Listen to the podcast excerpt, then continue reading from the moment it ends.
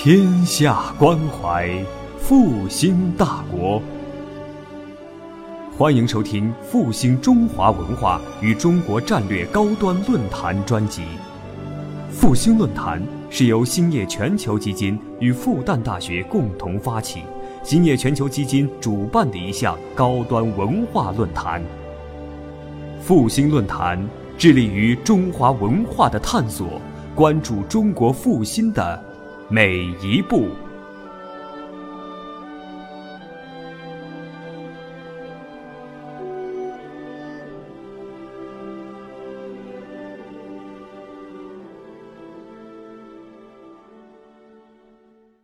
啊，很高兴啊，有这个机会，这个到这儿来给大家分享一下自己长期从事外国教育研究啊，从事教育哲学研究的一些体会啊。这个，呃，这是一个公益论坛啊，也很高兴和社会各界的朋友们啊，这个来分享我的一些研究成果啊。那么今天他给我这个题目就是当代中国如何借鉴西方教育的理念啊。我想我的声音还比较响啊，所以这个话筒也无所谓了，是吧？这个。这个当代中国如何借鉴这个西方教育理念？那么这个课题其实非常大，非常大啊。也涉及到中国的教育问题，特别是中国当代的教育问题，啊，那么还有西方整个漫长的历史堆积和延续下来的这个一些教育问题，以及这两者的关系。当然，这还整体上是属于是教育内部的问题。那么还有教育外部，是吧？这个我们讲教育和政治、经济、文化等等的关系，对吧？所以既有教育内部的关系需要回答这个问题，也有教育外部的需要回答这个问题。所以这是非常大的课题啊，非常大的课题。那么在有限的时间内，我想就择其要啊，给大家做一个简单的啊讲解啊，简单的讲解。特别是我重点要谈的是一个啊，中国教育啊接近西方、寻求真理、寻求教育的规律这么个过程啊，这个过程那也是蛮艰难的一个过程，是吧？那么初步看起来啊，那么这个过程可能是需要分几个阶段来看的啊，分几个阶段来看。啊，那么是晚明时期，啊，一直到明末清初，我说把它界定为第一个阶段，啊，就中国人借鉴和学习西方教育理念，啊，包括借鉴和学习西方教育制度，啊，第一个阶段，啊，第一个阶段。那么这个时期啊，主要是一些啊，晚明我们知道资产阶级的一些思想要素、经济要素、文化要素开始在中国的呃长江以南的这南部地区啊非常流行，对吧？这个。所以呢，这时候也出现了一些向西方去寻求文化真理的有识之士，啊，有知识。那么伴随着这样一种潮流的，就是西方传教士这个时候有系统的、有计划的、大规模的啊，到东方来传播。这时候主要是天主教的一些啊教规制度啊，天主教的一些教育理念啊啊等等这样一种啊活动啊。那么比较有名的西方传教士，像这个当时的利玛窦，大家都知道了啊，他和徐光启有非常好的合作。啊，另外像范啊，也是当时非常重要的传教士。那么就我们所谈的这个课题来讲的话，在教育领域，啊，比较早的把西方的教育理念带到中国来，引起中国人的兴趣的，尤其是引起中国知识分子的兴趣的，啊，那么主要是一个意大利的传教士叫吴略这个人，意大利的传教士，啊，那么这个人他写了一些书比较有名的，比较有名的，啊，其中特别重要的有这两个，一个叫《西学函》，啊，《西学函》。里面应该说是首次在中国系统的介绍了西方近代以来的一些基本的教育严格，啊，它里面谈到了一些问题，比如讲，他谈到了有西学六科，当时西方的啊初等教育、中等教育所以教什么东西？教六门科学，啊，叫西学六科，是吧？哪六门呢？可以简单说一下，比如说文科，文科，啊，这个文科不是我们现在讲的文科，它是修辞学，啊，修辞学。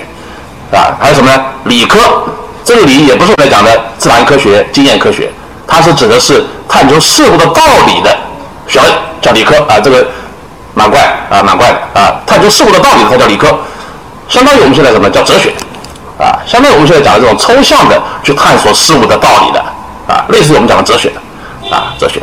再一个医科啊，这个都知道了。还有呢，法科，法科有包括民法、包括刑法这样一种啊。这第四种了，还有第五种什么呢？教科，教科，啊，这个教科不是我们现在讲的教育学，不是教育学，教是怎么呢？讲的是天主教的教规制度，是吧？对不对？天主教的教规制度，它称之为叫教科，教科，还有最后一个叫道科，道，道讲，了什么呢？天主教的神学理论，啊，天主教的神学理论，这是一件非常抽象的神学理论，是吧？所以一共六个：文、理、医、法、教、道，啊，六个，是吧？那么这个是最早系统的把西方初等、中等教育，啊的一些教学的内容和教学的基本学科分化，啊，介绍到中国，而且呢，中国士大夫的兴趣，啊，因为这些东西来讲的话，中国我们讲四书五经，是吧？很少谈到的，怎么会还有这些学问，是吧？法律的东西，啊，哲学的东西，啊，形而上的这样一些，啊，呃，中国人很少就关注，是吧？现在觉得说非常新鲜，啊，非常新鲜，是吧？那么，艾伦写过另外一本书叫《直方外治》，啊，叫《直方外治》，啊，那么直方外治的话，相对于西学反的这种主要以学科介绍为主，它比较多的是讲学制，西方的初等、中等的教育的学制问题，啊，那么这个和中国的科举下的这样一种私塾化的教育，那也是两个体系啊，对吧？也是两个体系，哎。中国知识分子很感兴趣啊，很感兴趣，是吧？所以这个时候呢，像徐光启啊、李之藻啊、啊杨廷云啊等，是吧？这个所谓的明末清初的三大家啊，西学东渐啊，他们是开分歧之先的三大家，啊？这个徐光启啊、李之藻啊、杨廷云这帮人啊，觉得这些东西非常好，所以当时提出来，不仅是在教育方面，包括在文化方面，有个叫汇通中西啊，汇通中西。而把西方的教育制度、教育理念，包括整体上这些东西所承载的这个文化的内涵，把它引入中国，引入中国，啊，所以包括更晚一些像方以智这些啊，都明末清初这种，包括方方以智这些人，啊，而对这些东西来讲的话，都觉得非常有有道理，觉得非常有兴趣，啊，汇通中西的这种口号，他们觉得很有道理，很有道理。但是这种汇通中西的口号，固然体现了时代的一种需要，啊，但是随着明清之际的这种顶格，是吧？明朝灭亡啊，满洲贵族入关，这个汇通中西的过程啊，或者这种理念的传承啊，被中断啊，被中断是吧？被中断啊。尽管我们知道有这个明末清初的所谓的这个啊三大家是吧？顾炎武啊、王夫之、黄宗羲是吧？有三大家，但是啊，他们没有条件，没有条件是吧？没有这种政治条件，没有这种制度条件，去很好的。继续发扬、传承以及实践这样一种汇通中西的理念，是吧？这样的汇通中西理念中断啊，这个传统中断。那么这个传统什么时候再开始进入了第二阶段？啊，就是晚清了，晚清了，十九世纪中叶以后，啊，十九世纪中叶以后，啊，晚清了。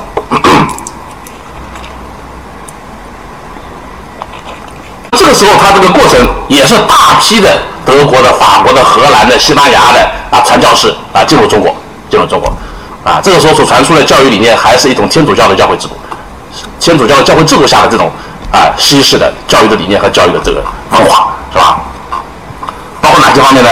传教士这时候办了很多教会学校，办了大量教会学校，是吧？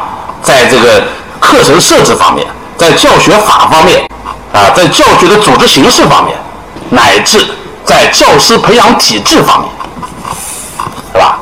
哎，对中国的传统的这个教师培养体制，对中国传统的这种儒家教化的这种体制、这种理念，是一个非常大的冲击啊，是非常大的冲击，是吧？非常大的冲击。比较有代表性的，像当时德国的传教士叫花之安这个人，不知道你们听说过没有？一个非常重要的啊，在晚清从事天主教教育制度传播的德国的一个传教士叫花之安啊，这个人啊。他写了很多文章，写了很多书，包括他和中国的一些有识之士啊合作，翻译了一些西方的西学著作啊。所以早期的这个西学东渐的过程，都是中国人和西方的传教士合译啊合译，是吧？可能有的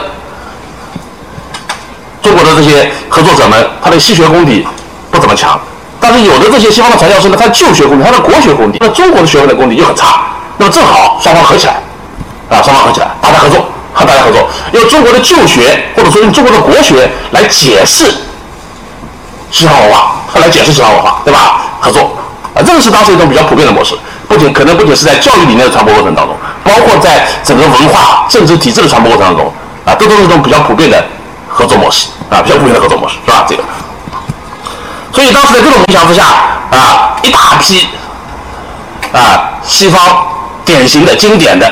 那些教育家，那些教育理念啊，被有系统的、有组织的啊，或者说有目的的啊，翻译成了中文，但主要还是文言文啊。这时候翻成中文对吧？还是主要翻译为文言文，所以它依然没有面向大众。那文言文不是所有人都能看得懂的，也不是所有人都能写的，对吧？它只是贵族士大夫开始逐渐接触到了这个一些西方的理念，比如说弗洛培尔啊、裴斯泰罗奇啊、啊这个这个斯宾塞啊，是吧？赫尔巴特这时还没有，还没有赫尔巴特啊，赫赫尔巴特还后后面一点，后面一点，是吧？所以早期接触了一些，包括裴斯泰罗奇啊、卢梭啊、弗洛培尔这帮人一些观念，他们接受了啊，一些观念他们接受了，是吧？这个，那么这个时候有一个非常重要的啊，我们讲美国这个传教士叫丁伟良，他当时担任这个京师同文馆的总教习，丁伟良这个人。啊，担任京师同文馆的总教习，啊，他写的书对这些东西有所总结，叫《西学考虑》，啊，《细学考虑》，啊，这个对这样一种呃西方的教育文化的传播过程，他做了一个还是不错的，当时来讲还是不错的一个总结，啊，还是不错的总结，啊，所以这个时候，包括我们讲的地主阶级当中第一批睁眼看世界的人，像魏源，他不是有个海国图志吗？是吧？这帮人啊，实际上都是在这个思潮下面。试图找到中国可能不仅是教育变革，包括整体的文化变革的道路，啊，所以也出现了这种留洋的这种热潮。我们知道，中国第一个在美国获得学位的留学生，是吧？他可能不是第一学生，而是第一个在国外获得学位的留学生，龙红，是吧？龙红，他当时也是受到这种啊西学东渐，然后汇通中西教育理念这种思潮的影响，是吧？包括我们知道。后来的太平天国有个后期叫干王洪仁干，啊，洪仁干是吧？他也是早期试图走这种汇通中西的道路，把西方的教育理念、文化制度引入中国。所以他后来在《资政新篇》里面就给他的那个胞兄就洪秀全啊提了很多建议，怎么去改革中国传统的教育制度，至少在啊太平天国能够管到的地方，是吧？当然，后期他如果能够管到的地方也很少了，是吧？也很少了，可能就南京及周围地区，是吧？正好是这块地区，怎么去改变中国传统的教育制度，是吧？改变中国传统教育制度，引进西方的一些先进的学制、先进的课程、先进的教学法啊等等。然后呢谈到一些主张啊，尽管很零碎、很不系统啊，但毕竟是中国第一个在政治体制方面提这种设计的啊，这种设计怎么去，是吧？吸收在整体的政治框架里面怎么去吸收西方的先进的。教育理念啊，先进教育理念啊，所以这是一个啊，等等等等，像这些人，包括当时的地主阶级就知识分子，比如说王涛非常著名的，可能但是王涛的进来的研究可能还不多，但是王涛其实在当时来讲他很有名啊，当时的写的作用也非常大啊，包括郑观音这帮人啊，怎么去研究西式的文化，怎么去吸收西式的教育理念啊，都提出了自己的啊，所以这个时期以整体的吸收为主啊，在晚清啊，首先是一个整体的吸收，在传教士的大力鼓吹下。那么到了甲午以后，啊，中国士大夫受到刺激了，是吧？天朝大国输给了一个啊，蛮一个非常小的错儿小国，一个日本，是吧？受到刺激，大批的人啊，包括鲁迅啊这些，是吧？都是在这个以后到日本留学，到日本去留学，啊。那么经过日本的中介，这个时候兴起了学习德国、学习美国的热潮，所以中国的早期学习西方到这里又发生了变化，是吧？学西方学的成功，是吧？他们说呢，学西方怎么学？通过日本学，通过日本学，是吧？所以这时候通过日本，啊，引进了赫尔巴特，啊，引进了夸姆纽斯，啊，卢梭、洛克、斯宾塞这帮人，是吧？这个这些西方教育家的思想，啊，他早期我们不是直接的到西方去学，不是直接到德国去学赫尔巴特，到英国学洛克，是吧？而是通过日本来学赫尔巴特，通过日本来学洛克，啊，这样的，通过日本来学卢梭。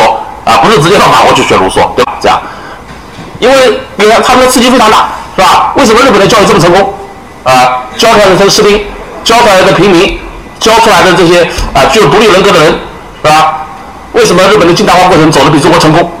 觉得要从日本吸取教训，是吧？这时候引起学日本的这种热潮，是吧？那么这个是作为甲午战争以后一个整体的一个思路，整体的思路，啊，整体的思路，是吧？这个。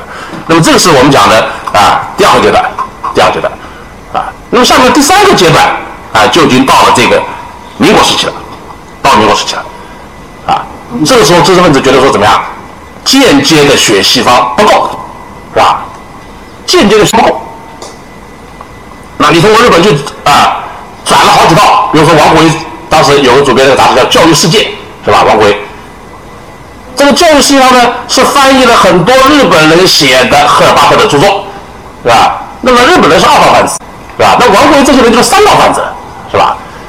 觉得这样学不行，这样学不行，学的是皮毛啊，啊，学的皮毛，啊，所以这时候怎么样呢？直接选，派出到德国留学生，到美国留学生，到英国的，到法国的留学生，是吧？那么这已经到了民国时候了，到了民国时候了，啊，进入了第三个阶段，直接学，啊，直接学，啊，那么直接学也是分化非常厉害，分化非常厉害，啊，有学美，啊，有学美国的，是吧？有学英国的，有学法国的，有学德国的，是吧？不用讲啊，这个时候，特别是五四以后，啊，主张学美国的，学什么呢？学实用主义，学杜威，啊，因为杜威在十九世纪末二十初和帕克等人在美国推行了一个叫进步主义教育运动，杜威在此期间也逐渐实行了自己的实用主义的教育哲学，对吧？包括他当时在芝加哥大学，是吧？在哥伦比亚大学教师学院，是吧？呃，云集了一批来自世界各地的学者。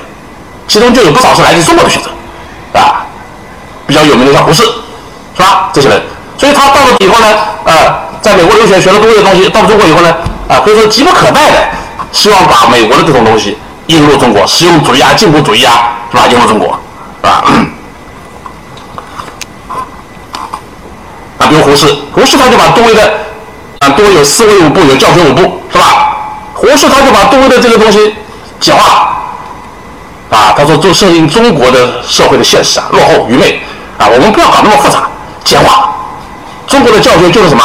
大胆假设，小心求证，啊，简化成八个字，啊，他把这种复杂的教学五部、思维五部，是吧，变成了在学术上、在教学上的简化的八个字，大胆小心求证，啊，哎，包括很多其他的一些啊。当时一大帮主张学多一点，高兴之，是吧？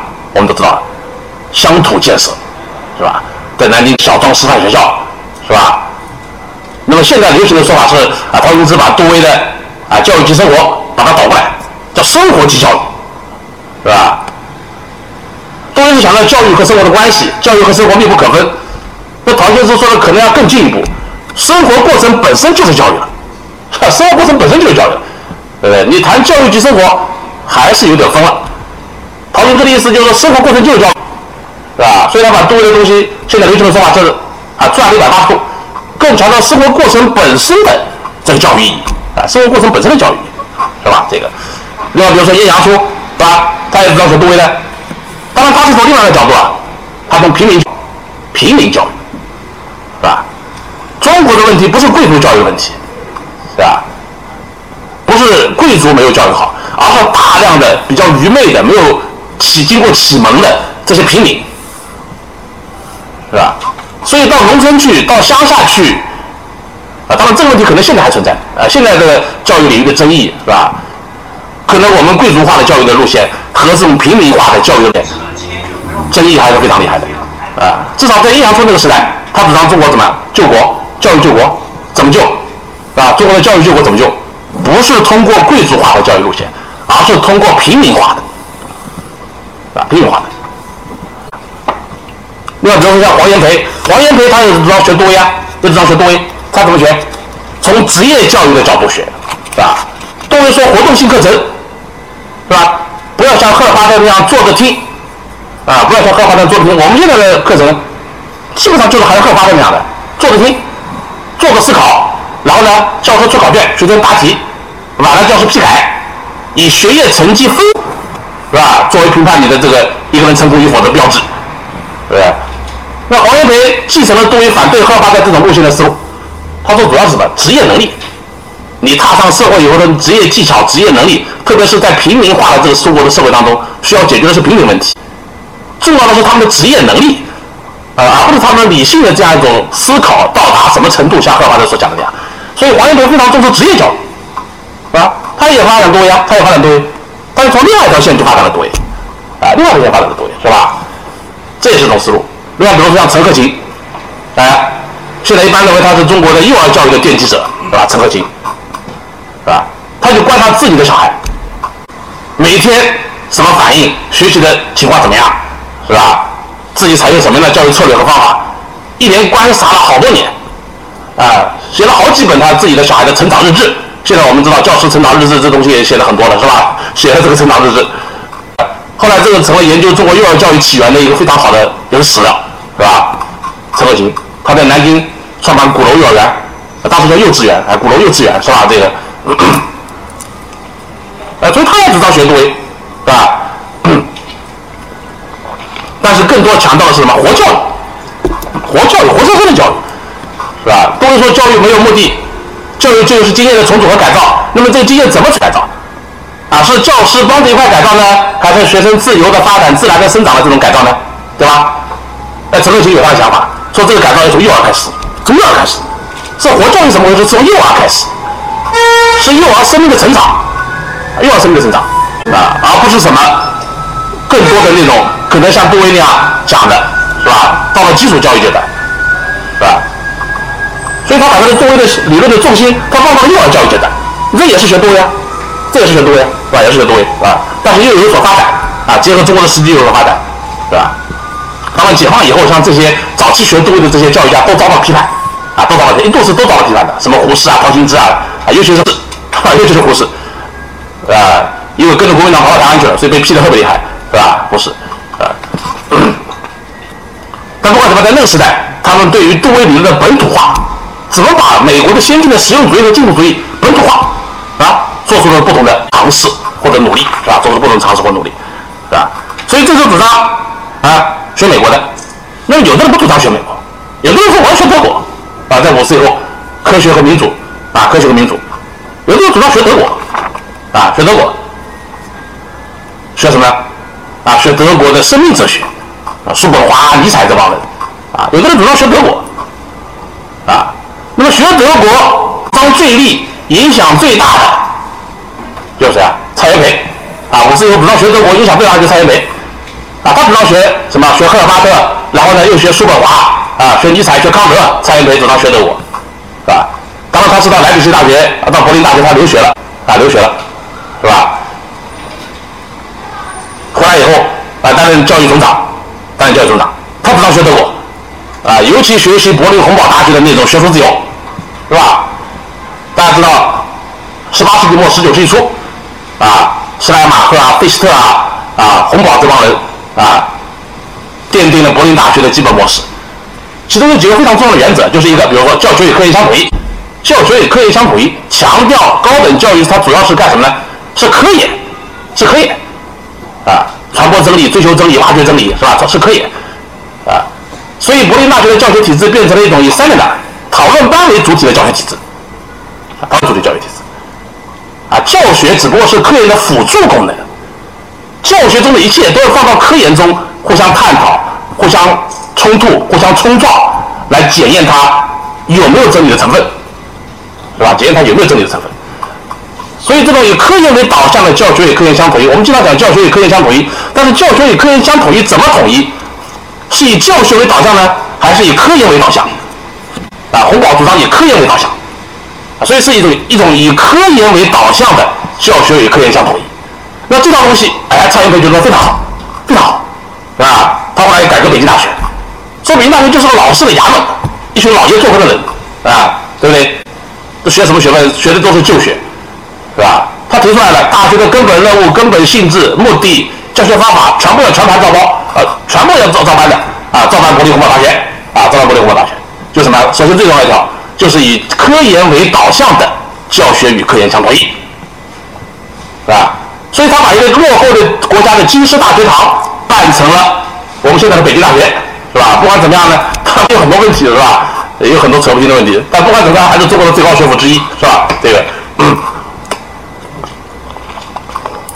啊，再比如说学术自由，是吧？柏林大学一个非常重要的主张什么呢？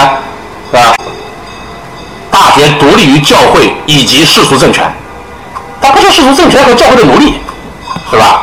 哎，这套东西，学术的独立性，哎，蔡元培说好，啊好，是吧？把它搬到北京大学，学术自由，学术自由，啊？他提出口号叫“大学是研究高深学问之机关”。也就高深学问的机关啊，不是屈从于什么政府或者教会的压力的，啊，他是研究专门研究学问的，啊，而且这个学问呢，最后导向什么东西啊？导向一个形而上学，啊，导向一个形而上学，啊，康德的那些东西，叔本华的、尼采的，是吧？蔡英文非常欣赏，最后要导向这个东西，要导向这个，是吧？导向这个，是吧？等等一整套，啊，所以主张学德国，这个影响发生最大的，啊，成就最高的，啊主要是蔡元培，啊，主要是蔡元培，啊，主要是蔡元培。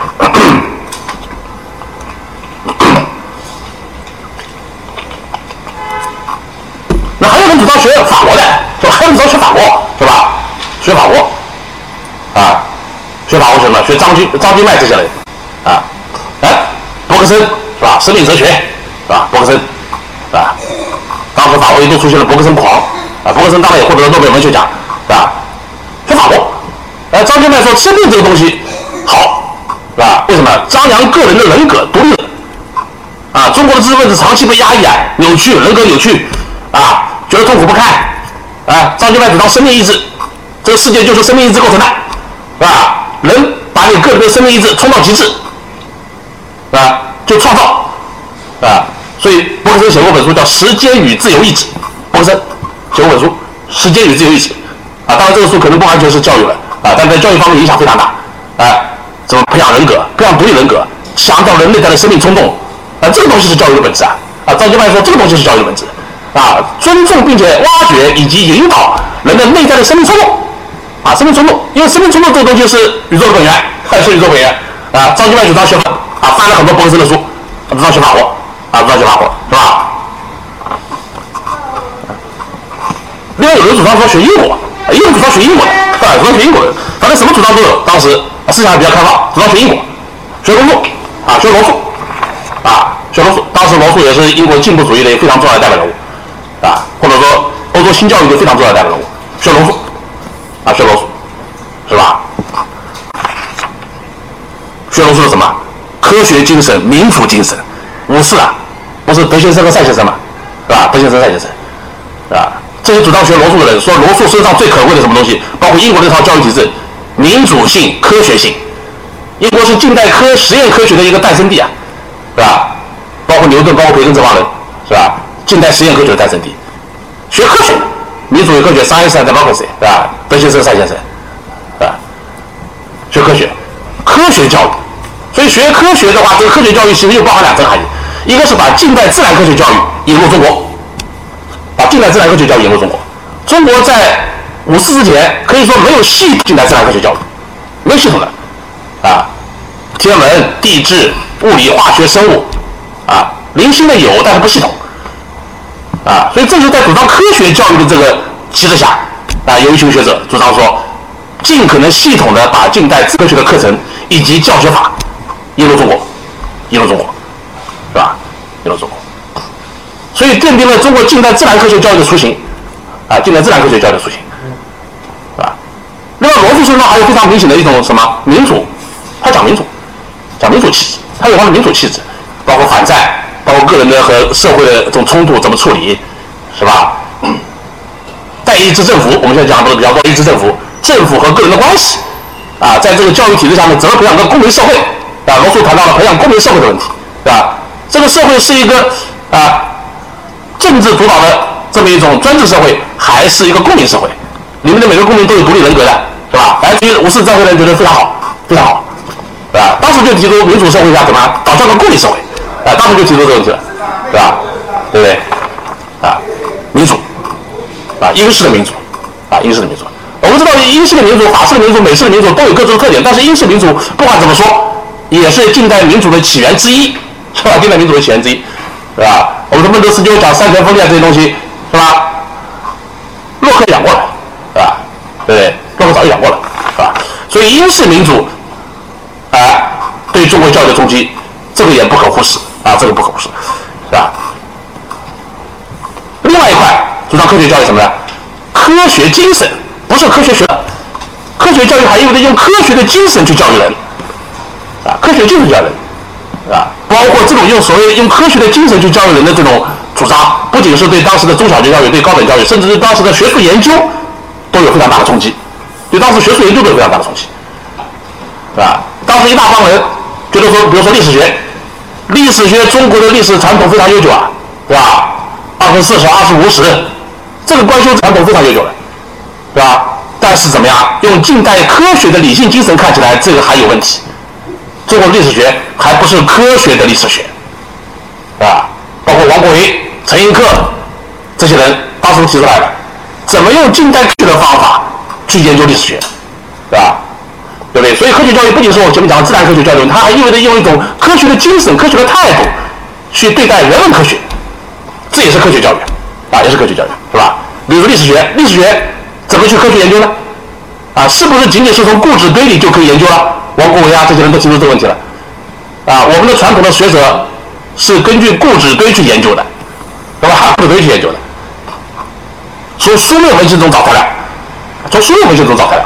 那么王国维这些人觉得这个不对，这个不行，这都是孤证啊，啊，孤证。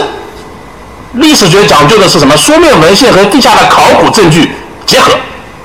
啊，这些人推出这种方法，啊，历史学书面的东西要和考古的实证的，乃至人类学的田野调查的东西要结合，要结合，你这样才有证据的效率，才有证据效率，你这个才是信史，相信的信，才是信史。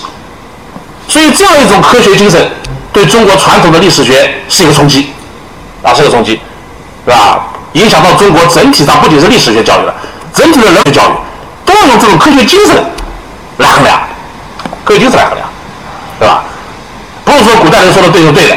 我们知道中国有很多朴学大师、钱家学派，啊，啊，像章太炎这些人，是吧？他就是继承钱家学派的这个朴学功底下来的。那么是不是这些国学大师说的东西都是对的？啊？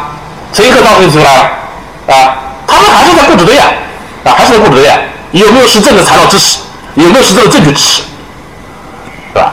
所以后来顾颉刚从这里得到启发了，当然顾颉刚可能又走到另外一个极端，啊，顾颉刚提出叫遗骨，遗骨，啊，我们的三皇五帝，二分四十，全都是在顾颉刚看来很多时候是虚假的，他写的《后大策》的遗骨，啊，《后会稽大策》，啊，但他思路他走到另外一个极端。啊，另外一个极端，所有中国的历史全是虚假的，那也不至于啊，也不至于，是吧？走到另外一个极端了。但不管怎么样，他的这个思路和这种用科学理性的精神去从事研究，去从事人文科学的教育，这是一致的，这是一致的，啊，这是一致的。所以对于国学的东西，怎么去大胆的质疑？啊，这个也是五四以后啊，所谓科学教育浪潮冲击之下一个非常重要的运动，啊，非常重要的运动。我们的几千年的国学传统，啊，要不要质疑？如果质疑的话，怎么质疑？怎么质疑？包括前面讲的蔡元培，啊，我们这里还在回答蔡元培，啊，蔡元培也谈到这个问题啊，啊，他讲一个话叫什么？揭国学或者叫国粹之真相。他说揭露国粹之真相。说难听点，蔡元培有时候认为说国粹就是糊弄人的，国学有时候糊弄人，啊，糊弄人的，啊，那怎么去揭示它的真相？用科学的方法，用科学方法，啊，近代西方理性主义的科学法则来考量我们这个国学成果。啊，这些东西我们现在还在用，啊，我们在教育中也要贯彻这种精神，是吧？还在用，是吧？所以从五四以后，啊，整个一个民主科学在大的框架里面，学美国的，啊，学法国的，学英国的，学德国的，是吧？这个潮流分散了，是吧？所以当时非常繁荣，啊，当时非常繁荣，啊，非常繁荣。那么伴随着这样的繁荣，一大批西方的教育名著，一大批西方的教育家的这个理念被传入了中国，啊，被传入了中国。比如说夸缪斯，他有个大教学论。啊，这个时候传入中国，洛克的教育漫画啊，这个时候传入了中国，甚至康德，康德虽然他没有系统的教育著作，但是他有个集子，啊，康德论教育，啊，康德论教育，康德论教育也是在五四以后这么早就已经进入了中国了，是吧？包括卢梭的《埃米尔》，那是好多版本了，卢梭《埃米尔》更不得了了，啊，五四以后就出现了好多好多版本啊，包括贝塞罗奇的啊，理哈德·葛杜的，是吧？贝塞罗奇的代表作，理哈德·葛杜的讲手工劳动。讲教育的生产要素是吧？这些东西啊，包括斯宾塞的教育这个教育论。斯宾塞讲什么知识最有价值？什么知识最有价值？有用知识最有价值啊！不是古典人文主义，是吧？他是反对当时古典人文主义教育。古典人文主义，希腊、犹大利这东西有什么用啊？没有用啊！自然科学、实用学科，这叫实科，这个东西最有用啊！这个东西最有用啊！斯宾塞的啊，这样一种啊啊，包括再晚一点。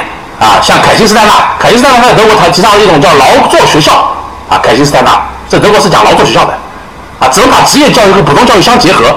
哎，这些东西五四以后的知识分子都觉得是非常切合当时的中国的实际，啊，不要一昧讲普通教育，怎么普通教育和职业教育能不能结合起来，让人边做边学怎么去做，对吧？这个，啊，凯吉斯坦的劳作学校，啊，甚至更晚一点，啊，拉伊实验教育学院，德国有个实验教育学派，啊，代表罗拉伊，他实验教育学院，啊，就讲这个对于教育问题啊，你不能光感性的去看，不能一天到晚的去描述，啊，当然我这里可能把它通俗化啊解释一下，就对于这个教育问题，你不能啊一天到晚去描述。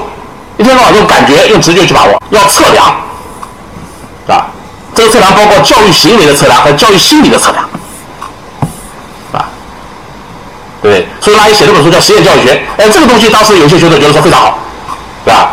对中国的儿童也组织了系统的教育心理的测量，这是在二十到三十年代，啊，上世纪二十到三十年代，啊，逐渐逐渐对中国的儿童，根据来自德国的这种拉伊的实验教育的方法，啊，进行了系统的测和考评。啊，哎，对吧？这些东西都是我们以前的教学所没有的啊，所没有的啊。再晚一点，像佩西能啊，佩西能，英国的一个非常重要的新教育家，佩西能啊，长期担任伦敦大学教育学院院长，哎，对吧？他写这本书《教育原理》啊，写这本书《教育原理》啊，翻译了二三十个版本啊，当时来讲是非常轰动，是吧？佩西能的著作《教育原理》也被引入了中国啊，也被引入，所以我们可以看到啊，西方从古典时期就不用讲了，柏拉图这些人啊，近代以来形形色色的各种各样的教育家，乃至现代的很多教育家，都在二十到三十年代引入了中国，啊，引入了中国，啊，引入了中国。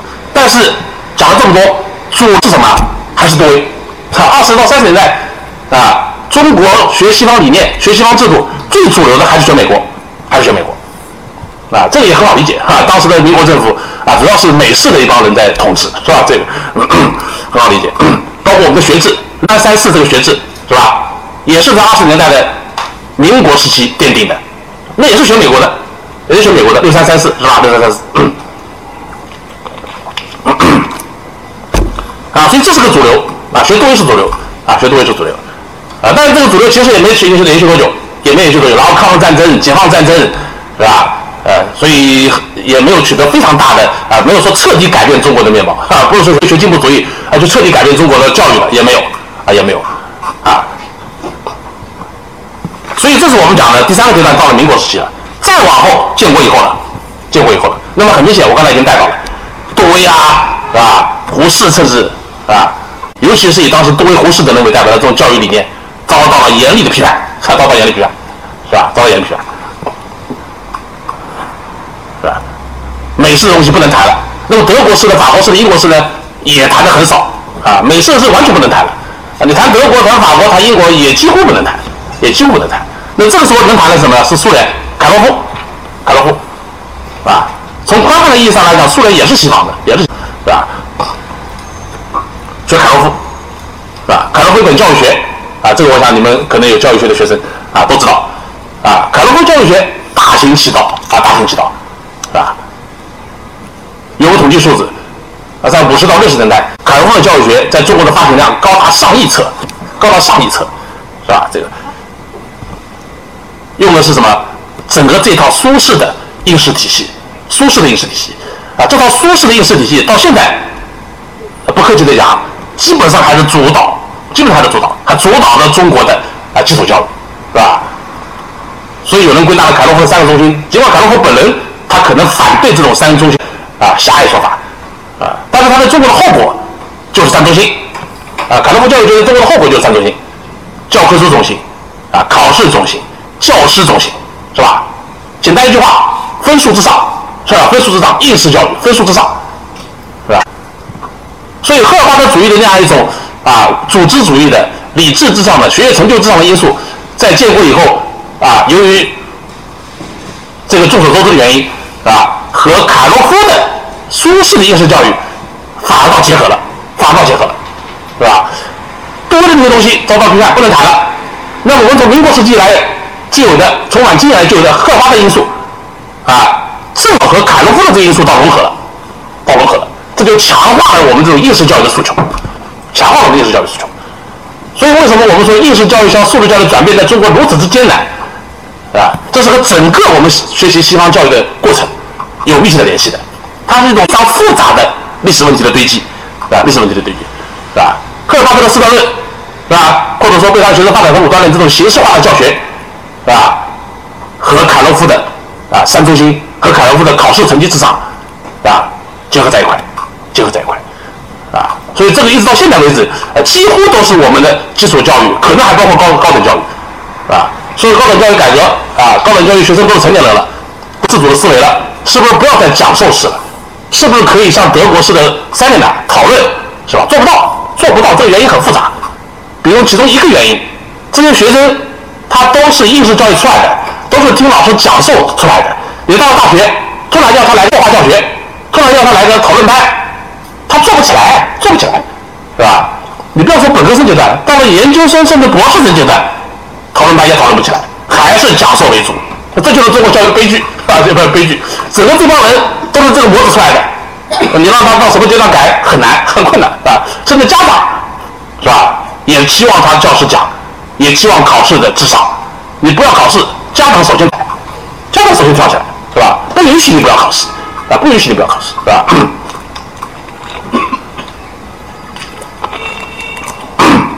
所以这是我们讲的建国以后这整个这个模式啊，对中国的教育来讲影响是非常大的。这是第四个阶段，然后就第五个阶段了，啊，就是改革开放以后，啊，改革开放以后，我们学习西方的教育理念和制度，进入了第五个阶段，啊，第五阶段，啊，那么这个时候，长期以来，从八十年代到现在，我们讲三十多年了，三十多年了，依然处于模仿和消化阶段，模仿和消化。按理来讲，学西方要独创，学了西方结合中国实际，有独创，是吧？那么这也很难，很难。三十多年来，我们对西方的教育。啊，依然处于模仿和消化吸收的阶段，消化吸收的阶段，而且这种模仿带有非常强的功利性，非常强的功利性，啊，非常强的功利性。长期以来，实际上我们都有一个问题，一直是工具理性占主导。工具理性，就这个东西有什么用？我能用它来做什么？是吧？这个理念有什么用？我能用它来做什么？能够对我有多大的效益？多大收益？这个背后隐藏的这种工具理性的思维，啊，也是我们吸收教育理念过程当中一个非常重要的一个叫顾及，啊，顾及，总是希望它有什么用，要考它有什么用，对我有什么帮助，或者甚至再直接一点，对我的小孩的成绩提高有多大帮助，对我小孩以后找工作有多大帮助，对他以后成为人上人有多大帮助，啊，都是这样，都是这种，是吧？强烈的工具理性的思维。当然也不能完全怪我们当代人，不能完全怪当代人。这个工具理性也是有传统的，有传统的，是吧？从五四以后提出这个口号叫“救亡压倒启蒙”。当时中国面临着启蒙任务，也面临救亡的任务。究竟是救亡图存更重要呢，还是启蒙更重要？不可避免的，知识分子选择了救亡，选择了救亡。所以我们没有经过一个充分的，没有经过一个充分发酵的啊，充分发展的启蒙阶段。所以现在经常有人说回回头补啊，补课要补启蒙的课，是吧？我们中国在近代以后五四以后没有经过一个充分发酵的、充分发展的启蒙阶段，一直是旧往压倒启蒙，一直是强调工具、强调功利，这也没有办法，也没有办法啊，也没有办法，也是历史的一个悲剧啊，也不是你能够左右的，不是你个人能够左右的，是吧？所以这长期以来的这样的思维就是工具理性至上啊，就是工具理性至上。这里既有中华传统文化，也有近代的这种殖民地半殖民地的社会的这种结构。导致了特殊的悲剧，是吧？这种你没有办法，我们就是强调功利啊，也就强调功利。包括中国传统文化当中，形而上学的东西很少，中国人的超越意识很少，中国人的宗教意识很少，是吧？讲究的是现实人伦，讲究的是现实实用，对吧？这个东西对我处理什么什么关系有什么用，是吧？怎么更好的处理人际关系，我们是非常实用的啊，非常实用的，是吧？所以这种强烈的功利性。啊，主宰了我模仿和吸收的过程，导致我们的模仿或者吸收往往不彻底，往往不彻底，啊，往往不彻底，啊，也非常的急功近利，也非常急功近利，啊，所以讲到这里，我们可以明显的看到，中国当前的基础教育和高等教育，它的基本的矛盾是多重因素的一种扭结和复合体，多重因素的一个复合体，啊。它不是一刀切能够迅速的解决的，也不是简单的提一个从应试教育向素质教育转化就能够简单的解决的，啊，是将近两百年的这么一个复杂的矛盾组合。啊，这么一个组合，里面有中国传统的科举制的残余啊，科举制残余，希望自己的子女是吧出人头地啊，学而优则仕，学得好了当官，这才是正途，学得好当官这才是正途啊！中国的封建科举就是这样的，其他都是末流，都是末流，学好就要当官，有权利，那么其他东西才来啊，这就是传统的东西啊，这种封建的遗毒，现在。现在还有对吧？而且非常严重，是吧？非常严重，是吧？传统的东西，啊，近代赫尔巴特的这种形式化的教学，非要把教学过程把它裁撤为形式化的阶段。那么我刚才讲了啊，这种思路又和杜威的啊，又和这个不是杜啊，又和卡洛夫的，是吧？呃，苏式的应试教育又结合在一块，又结合在一块，对吧？包括我们这个改革开放以后啊，对西方学习的这种强烈的功利性。强烈的功利性，以及有时候呢，为了这种功利性啊，没有消化好你就急着用，没有消化好你就急着用，啊，西方现代派的什么建构主义，后现代的什么多中心的教学理论，是吧？包括现在讲了很多什么慕课、翻转课堂，是吧？是真懂了吗？啊，是真懂了吗？甚至还可以提出一个更为现实的问题：中国到了这个追求慕课的阶段了吗？到了这个追求翻转课堂的阶段了吗？啊市场发展它有一定的阶段性，有一定的必然性，是吧？没有到这个阶段，你提这个阶段的任务，是吧？理论上可以，理论上可以，但是实践上肯定会失败，肯定会失败。它不具备解决这个问题的前提条件，啊，不具备解决这个问题的物质基础，是吧？你提可以提，理论上可以提，但是肯定会失败，肯定会失败，啊！包括我们现在很多讲过什么呀？是究竟是处于一个现代社会，还是处于一个后现代社会？啊，包括对中国的社会的整体的问题的一个思考，是吧？当你面对现代的矛盾的时候，你提一个后现代的解决方案，是吧？我们明明是现代社会，还需要启蒙，是吧？还需要理性主义，是吧还需要发展工业化。你去提一个后现代的方案，我们好像是已经到后工业社会了，是吧？提一个后现代的人格的解决方案，啊，后现代的一个去中心的后现代的一个解构的方案，是吧？能成功吗？那肯定不能成功，肯定不能成功，啊，肯定不能成功，啊，所以就我个人来讲，我觉得中国的教育主要还面对的是一个现代化的问题，而不是后现代化的问题。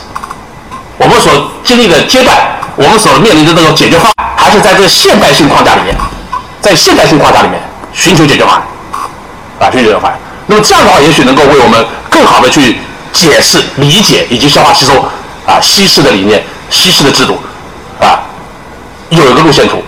啊，有个路线图，这个路线图必须是在这个现代。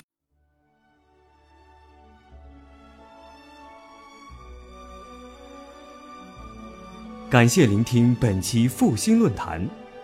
本论坛由复旦大学儒学文化研究中心提供学术支持，欢迎您关注复兴论坛的微信、新浪微博及豆瓣小站。复兴论坛主页：三 w 点复兴 Chinese 点 cn。我们将向您推送更全面的资讯及更优质的论坛。